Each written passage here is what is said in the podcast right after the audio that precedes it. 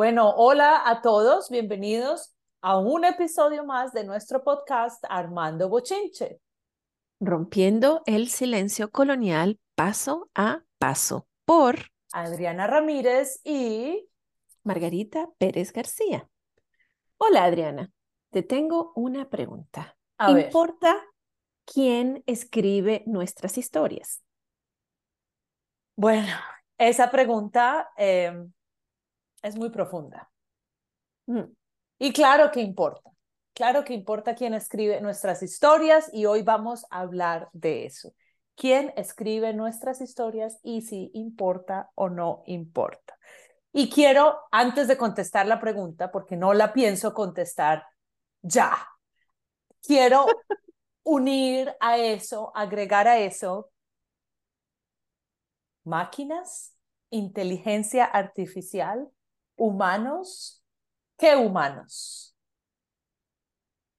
Empecemos por uno de esos. ¿Cuál quieres, cuál quieres eh, coger para empezar? Quisiera que empezáramos por los humanos. Bueno, Quisiera que empezáramos por los humanos porque este, el mercado de lecturas graduadas, al menos en los Estados Unidos, em, está monopolizado, en español, está monopolizado por autores que no son nativos u originarios de, de los sitios de, de donde, o sea, de los sitios donde se habla la lengua en la que escriben. Y eso ha sido un tema controversial en los últimos años. Eh, nosotros cuando creamos acento latino fue una de las preocupaciones que tuvimos y una de las reflexiones era la reflexión de las voces propias o de las own voices y de la importancia de llevar voces propias, voces autóctonas a los salones de clase. exacto. Entonces, humanos primero, por favor. Bueno, eh, siguiendo con lo que tú estás diciendo, quiero añadir que nosotros, los que venimos del sur global, en, nuestra, en nuestro contexto, lo que hoy conocemos como Colombia y Venezuela, pero aplica igualmente para muchos países colonizados, nuestra narración por los últimos 500 años ha sido por otros. Otros nos han narrado, otros nos han contado, otros nos han dicho quiénes somos, cómo debemos de hacer, cuáles son nuestros ideales. Entonces, parte de ese proceso de descolonización también es recuperar ese derecho a narrarnos. Nos han narrado, nos han ra- narrado literalmente, nos han ra- narrado en películas, en series. En estos días vi una serie en Amazon Prime que decía Medellín y yo dije, wow, qué maravilla, me metí, obviamente, obviamente, ya sabemos de qué trata. Entonces, cuando nosotros somos los que nos narramos, vamos a contar otras historias, historias de amor, historias de liberación, historias de esperanza, no necesariamente historias que perpetúan nuestros estereotipos. Sí, porque much- cuando yo empecé a escribir en este micromundillo de lecturas fáciles, me di cuenta que muchas de las historias que veía escritas por mm, em, autores, profesores americanos, eran historias sobre prostitución, mulas, drogas, tráfico de drogas, este, mm, bandas criminales. Ujú, Es terrible. este, escribiendo en el espacio del estereotipo. Y muchísimas lecturas sobre poro- pobreza, esos pobres, esos pobres latinoamericanos que no tienen nada, que no tienen camisas, que no tienen zapatos, que hay que ayudarlos, que no conocen nada. Entonces, esa fue una de las razones que me inspiraron o que me empujaron a escribir para contar otra cara, otra cara de mi país, otra cara de América Latina desde adentro. Y que añadiendo a eso, contar una historia no es solo contar una historia. Cuando uno cuenta y narra desde su posicionalidad, desde su tierra, desde sus raíces, nosotros tenemos una musicalidad diferente al autor norteamericano. No es lo mismo una historia de Colombia escrita por mí, que soy colombiana, o por otro autor colombiano que, escrita por, que, que sea escrita por alguien de afuera. Nuestra forma de narrar, nuestra forma de contar historias, nuestra musicalidad en la narración es diferente. Y eso es algo que solo se siente cuando se lee historias desde adentro. Y por eso yo siempre digo, en nuestro trabajo de ser profes de, de idiomas, cuando estamos leyendo estas historias debemos de pensar siempre que no leamos ni aprendamos sobre este otro país, sino de este otro país. No aprendamos sobre Venezuela, sino de Venezuela, de los autores venezolanos, de la gente venezolana. Sí, pero sin embargo, la gran mayoría de los libros para aprender español que hay en las clases de español están escritos desde este enfoque mercantilista en el que, ay, a ver, ¿qué historia puedo contar? Ah, la Plaza de Mayo, ah, este, algún dictador importante, ah, alguna banda criminal importante, ah, alguien que le haya pasado malo, ah, alguien que le haya pasado algo malo. Entonces, mm, la intención de escribir es buscar lo más amarillista o estereotípico posible y entonces llevarlo a la clase de español escrito desde un lente foráneo, desde un lente completamente extranjero que, que ni comprende ni le duele. ¿A ti te duelen las cosas que escribes, Adriana? Me salen del corazón. Y las, y las, lo que yo escribo, lo escribo con amor, con orgullo, porque le quiero mostrar al mundo quién es, qué y quiénes somos los colombianos desde adentro porque estoy cansada, así como todos los colombianos lo estamos, estoy cansada de los estereotipos, de lo que la gente dice de nosotros, de lo que la gente piensa de nosotros, porque no es así. Aunque mm. hay algo de verdad en eso, no es así. Hay 800 mil cosas diferentes y eso es lo que yo quiero contar. Pero eso no lo puede contar una persona que no sea colombiana, porque lo vivimos, lo sentimos, lo sufrimos, está en cada átomo de nuestro cuerpo. Pero lo que pasa con las historias es que como son tan intangibles, el conocimiento es tan intangible, que es la última frontera de apropiación este, en esa dinámica norte-sur, porque ya se han llevado todo lo posible. Todo lo han robado, quitado, transformado, renarrado. Entonces, agarrar una historia, agarrar un evento o cualquier cosa, una leyenda indígena, pues eso no tiene copyright, eso no tiene, eso no tiene protección alguna. Entonces, es muy difícil hacerle ver a un autor que, por ejemplo, no puede no puede utilizar una leyenda indígena de esta tierra para hacer comercio en su tierra. Exacto. Y, se siente como si estuvieran yendo de compras por cada país, como si fuéramos un mercado y estuvieran yendo de compras. Ay, mira, aquí que están vendiendo, aquí que están vendiendo y compran las historias, no compran porque nadie... Eh, no, roban. roban las historias más estereotípicas, más amarillistas que existen y escriben sobre eso para su propio beneficio económico. Lo triste de esto es que son miles de estudiantes de español cuya primera aproximación a nuestra cultura es a través de los lentes de otros. Otra persona no de los lentes de las personas de esa cultura. Entonces es una aproximación llena de estereotipos, llena de bias, de, de, formas diferentes de ver y entender el mundo. Y ese es un problema. Me hace pensar en lo del comercio eh, equitativo. Justo, comercio eh, justo. justo, equitable, justo, justo del, del café, ¿no? Que a veces, a veces venden en tiendas y ponen con mucho orgullo, ay, este café fue producido en Colombia por agricultores colombianos y este, mm, el dinero generado por esto regresará a la tierra en donde se produjo esto. Bueno, lo que ocurre con las lecturas graduadas es todo lo contrario.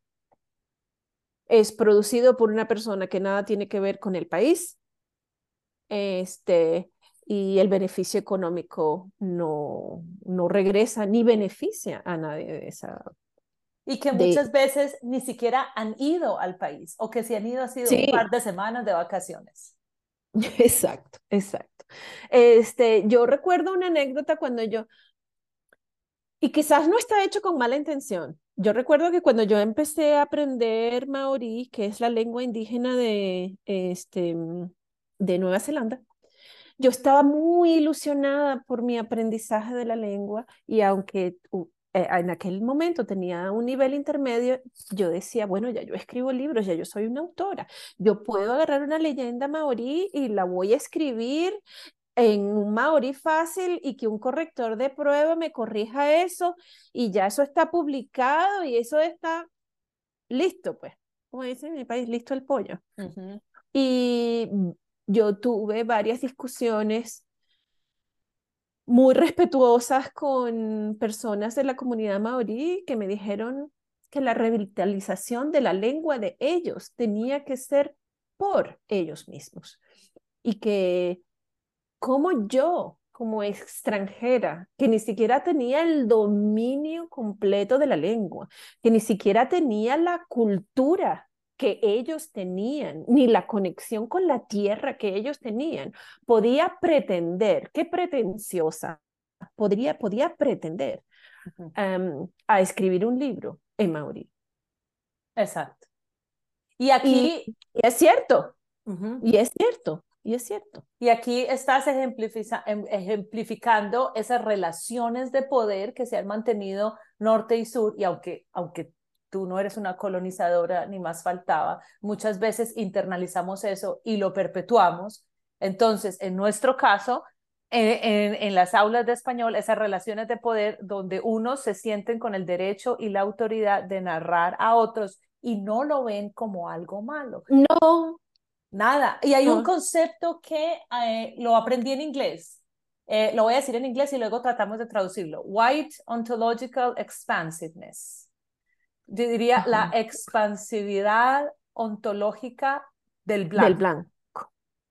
Entonces, es ese derecho innato con el que ellos nacen, que sienten desde adentro que tienen el derecho a tomar, apropiar a todo, a todo, a todo. Para ellos es obvio todo. Todo. Y cuando uno eh, trata de decirlo, porque eh, tú y yo hemos sido muy vocales con este tema, no es la primera vez que lo hablamos, no es la primera vez que, que, que decimos esto, se sienten atacados. Claro. Sí. Y la respuesta es, pero ¿por qué yo no puedo escribir? Pero ¿por qué yo no, yo no puedo escribir una leyenda indígena del Perú? En fin. Eh, se me fue la idea. Bueno. Te iba a preguntar una cosa. Ah, sí, ya me acuerdo. Mira, ¿y tú escribirías libros en inglés? Bueno, no. Este... Inglés magnífico, eres profesora también. Soy profesora, vivo en Canadá, ah, hablo inglés. deberías escribir un libro sobre los school shootings. ¡Oh! No, que, no, ¿qué tal? Pero es que eso ejemplifica la cultura americana. Bueno, aquí sí estamos armando el bochinche más berraco del mundo. pero claro, o sea. No, no, no, la tiraste, la tiraste como era. Aquí tiraste la cosa como era. Porque es lo mismo. Eh, que, ¿Cuál es el estereotipo de los paisas, de la gente de Medellín, de la gente colombiana? Y ahí van, y ahí meten el dedo en la llaga y lo restriegan. ¿Y cómo un americano le diría eso? ¡Wow! Y ese es el tipo de temática que quiere que un estudiante en Caracas aprenda en su, en su, en su aprendizaje del español. Esa es la literatura que ellos quieren que aprenda de los Estados Unidos. ¡Wow! Me encantó que tocaste ese tema porque es un tema muy traumático y de mucho respeto. Entonces, si alguien va a escribir de ese tema, solo, solo ética y moralmente podría ser alguien que haya sido víctima, que haya estado relacionado, tocado por ese tema como una forma de compartir su experiencia, procesar su experiencia, porque es su experiencia y es algo tan delicado y tan traumático que solo le pertenece a ellos. A ellos. Si nadie, si yo no he vivido esa experiencia, ¿con qué derecho voy a escribir una historia sobre eso? Claro. Y, y, y no es que haya reglas escritas en la policía de novelas del mundo, pero es una cuestión ética. Sí, es pero una es cuestión de principios morales, de, o sea, yo no escribiría, yo hablo inglés, yo hablo, llevo hablando inglés desde, llevo trabajando en inglés desde el 2005, pero yo no me atrevería. Yo doy clases de ESL para los estudiantes chinos en mi escuela. Yo no me atrevería a escribir un libro en inglés. Es que cuando hablaste, cuando hablaste de las reglas, no, no hay reglas. Y la gente va a empezar a decir, ay, pero fulanita escribió esto y peranito escribió aquello, sí, pero es que esta discusión tampoco se había tenido antes. Y estamos acostumbrados a un mundo, yo crecí en un mundo donde el norte siempre nos ha narrado, yo internalicé eso como lo normal, lo normal es que el norte nos narre, lo normal es lo que el norte hace. Entonces, este tipo de discusiones, hasta qué punto es ético y moral escribir sobre estos traumas que yo no he vivido, que mi gente no ha vivido, que mis ancestros no han vivido, esto no se ha discutido. Y yo he escrito historiecitas en inglés eh, incluso las mismas eh, narración, en introducciones de algunos de los libros de las moscas que están en inglés, ahí, eh, las escribo y se los paso a alguien que me corrija el inglés y me corrige demasiadas cosas y yo siempre digo, me dice, lo que escribiste está bien, pero, pero está mejor, sí, y ahí es donde yo me doy cuenta, no, es que claro, es que es esa musicalidad del inglés que aunque lo hablo bien y soy bilingüe, no tengo eso porque no nací ni crecí acá no, esas expresiones, esa forma de juntar las palabras, no la tengo, punto, punto. Sí. Sí. Pero nadie lo dice. Y yo pienso que los profesores se deberían concientizar de eso y decir, hey, acabo de comprar un libro, ¿quién escribió este libro? ¿Quién es esta persona? Busca el autor.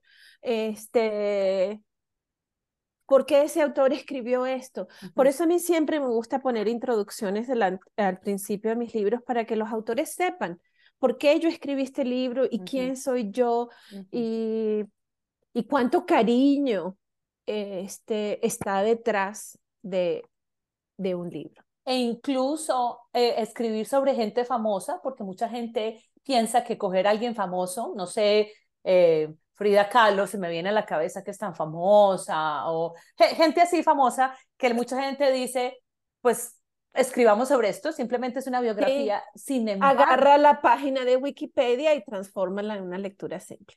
Sin embargo, esta persona famosa es de un lugar, es de una tierra, tiene, tiene una cultura y unas costumbres que hacen parte de esa tierra y la narración es diferente, el significado es diferente, la forma de contar la historia es diferente.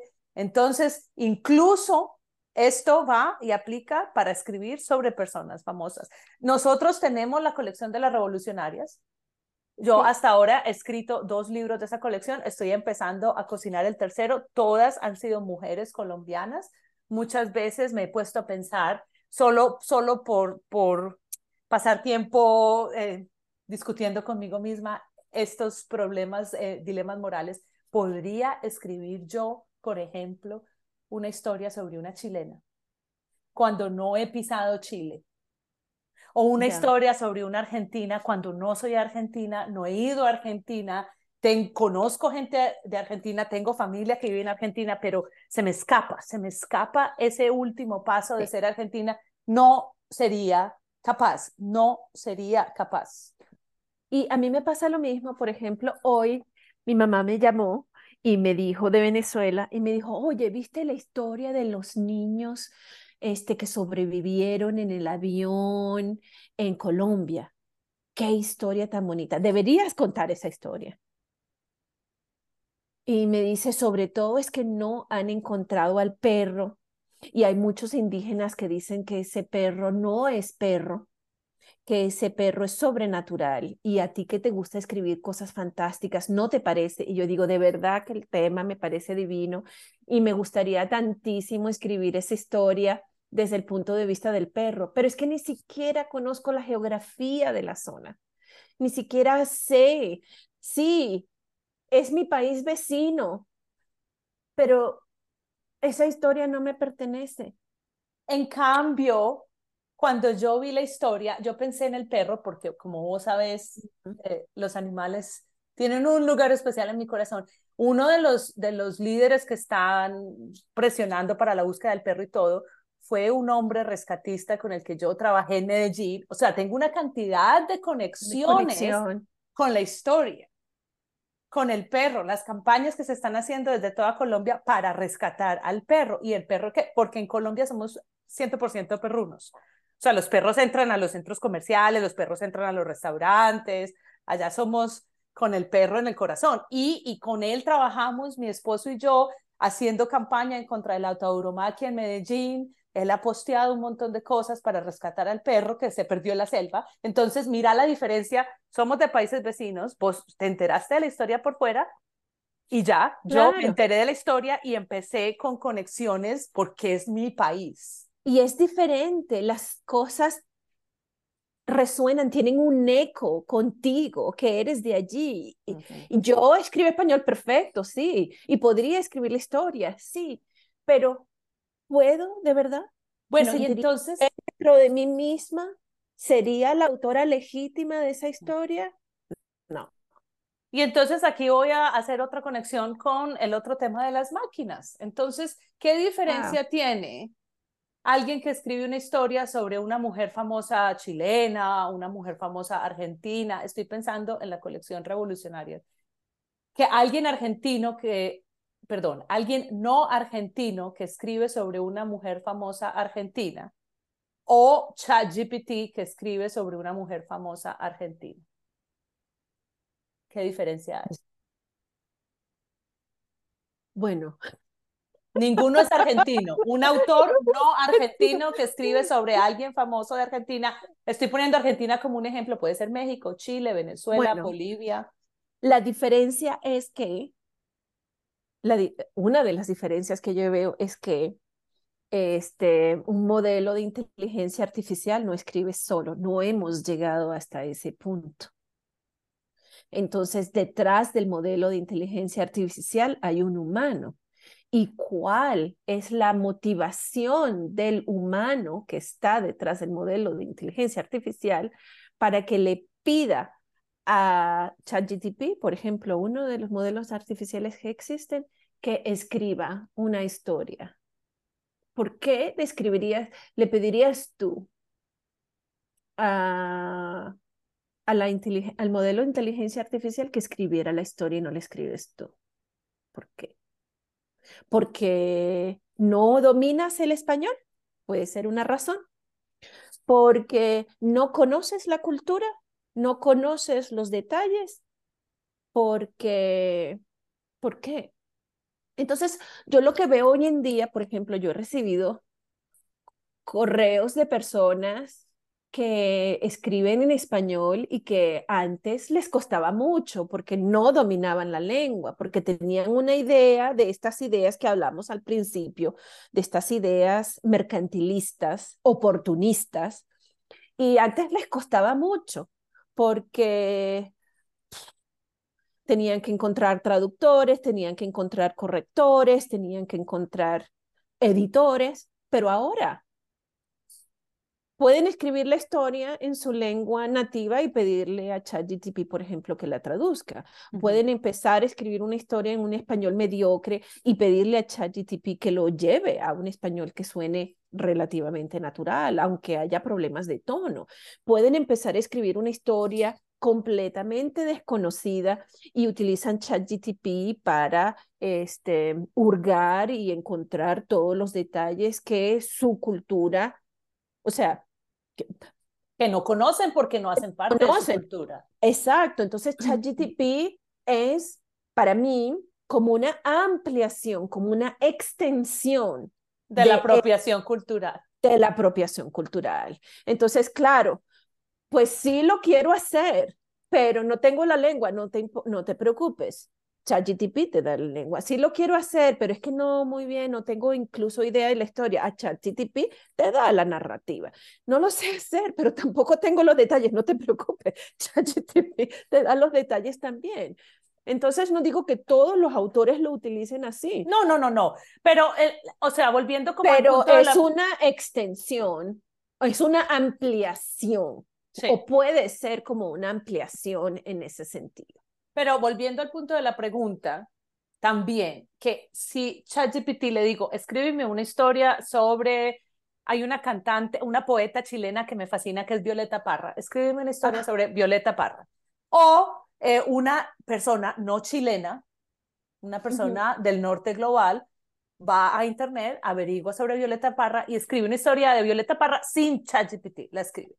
Estos, estos dos elementos, ChatGPT y este autor no chileno, son completamente foráneos, extranjeros, ausentes de lo que es ser chileno, de lo que es nacer, vivir y crecer en Chile, de, la de lo que representa Violeta Chaparra para los chilenos. Entonces, para mí estas dos historias son frías, son simples narraciones, se sienten como, no sé, como una pared de metal que uno toca y uno dice, ok, pero si yo leo una historia de Violeta Parra escrita y narrada por una chilena o un chileno, yo sé que mm. voy a sentir a Violeta Parra a través de la historia. Y, y, por ejemplo, cuando yo veo en los foros, muchos profesores dicen, ah, excelente, ya no tengo que comprar libros.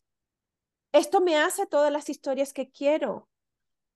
Y yo dije, ay, qué tristeza me da. Qué tristeza me da como autora, porque hay tantas cosas que yo como autora trato de transmitir sobre mi cultura con tanto sentimiento que un modelo de inteligencia artificial no tiene, porque no piensa.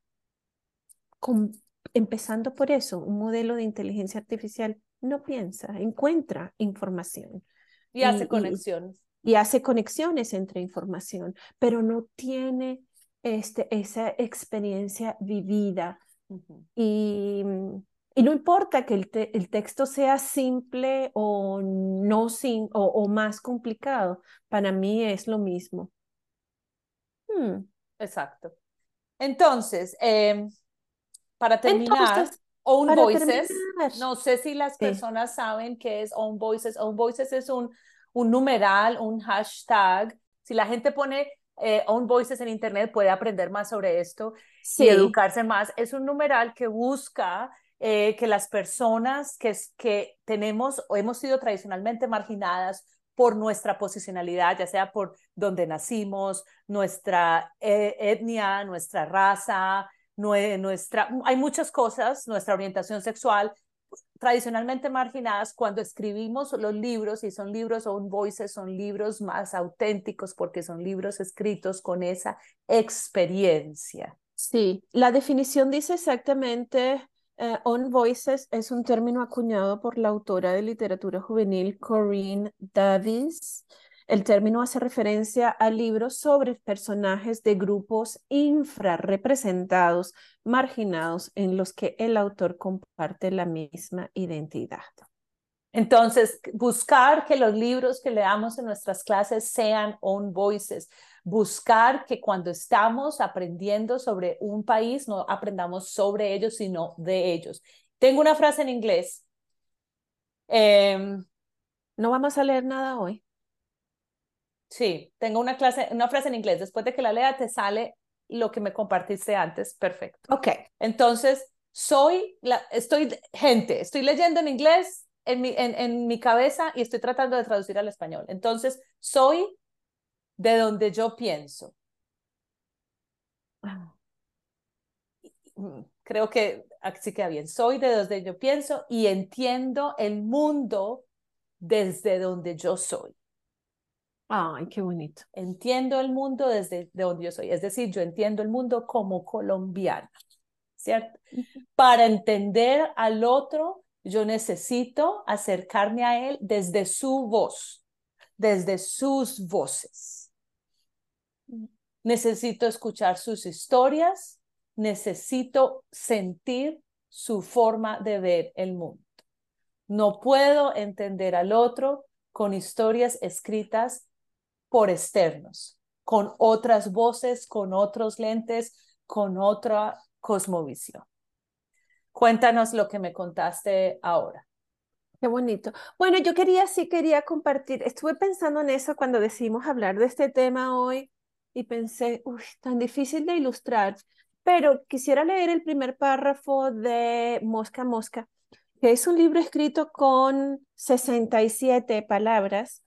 Es muy sencillo y es una historia de una mosca. ¿Qué vas a estar hablando tú de cultura?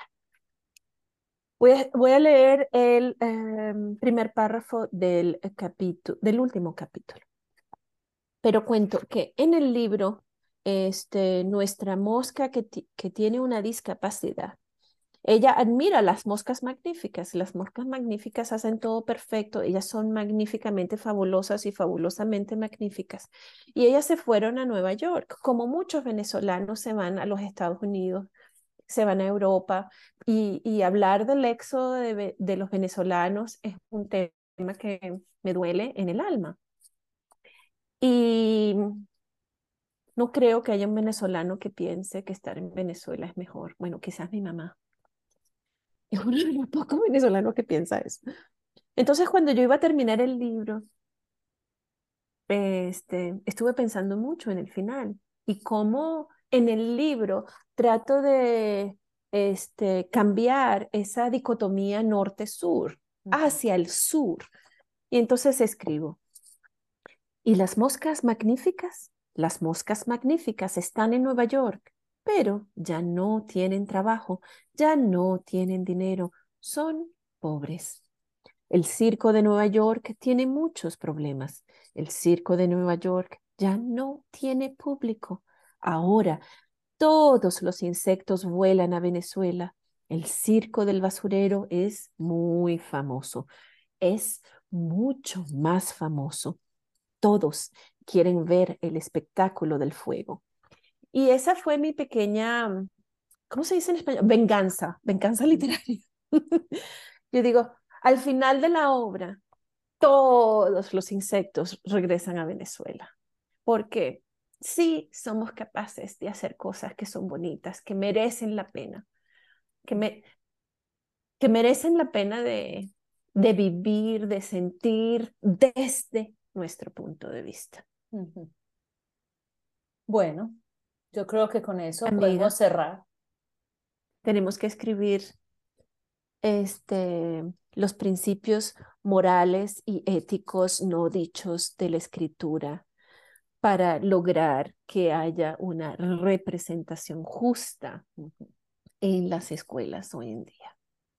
descolonizando la literatura paso a paso. Y tenemos que comenzar a buscar escritoras de diferentes países latinoamericanos. Exacto. Para que se unan a revolucionarias. Si estás escuchando este podcast y aunque tenemos alguna por ahí en vista, no digo de qué país, este, si eres, es, si eres profesora de español y eres latinoamericana y quieres escribir sobre una mujer importante de tu tierra que ha sido olvidada o ignorada en la historia o que ha sido contada de través, por favor, ponte en contacto con nosotras.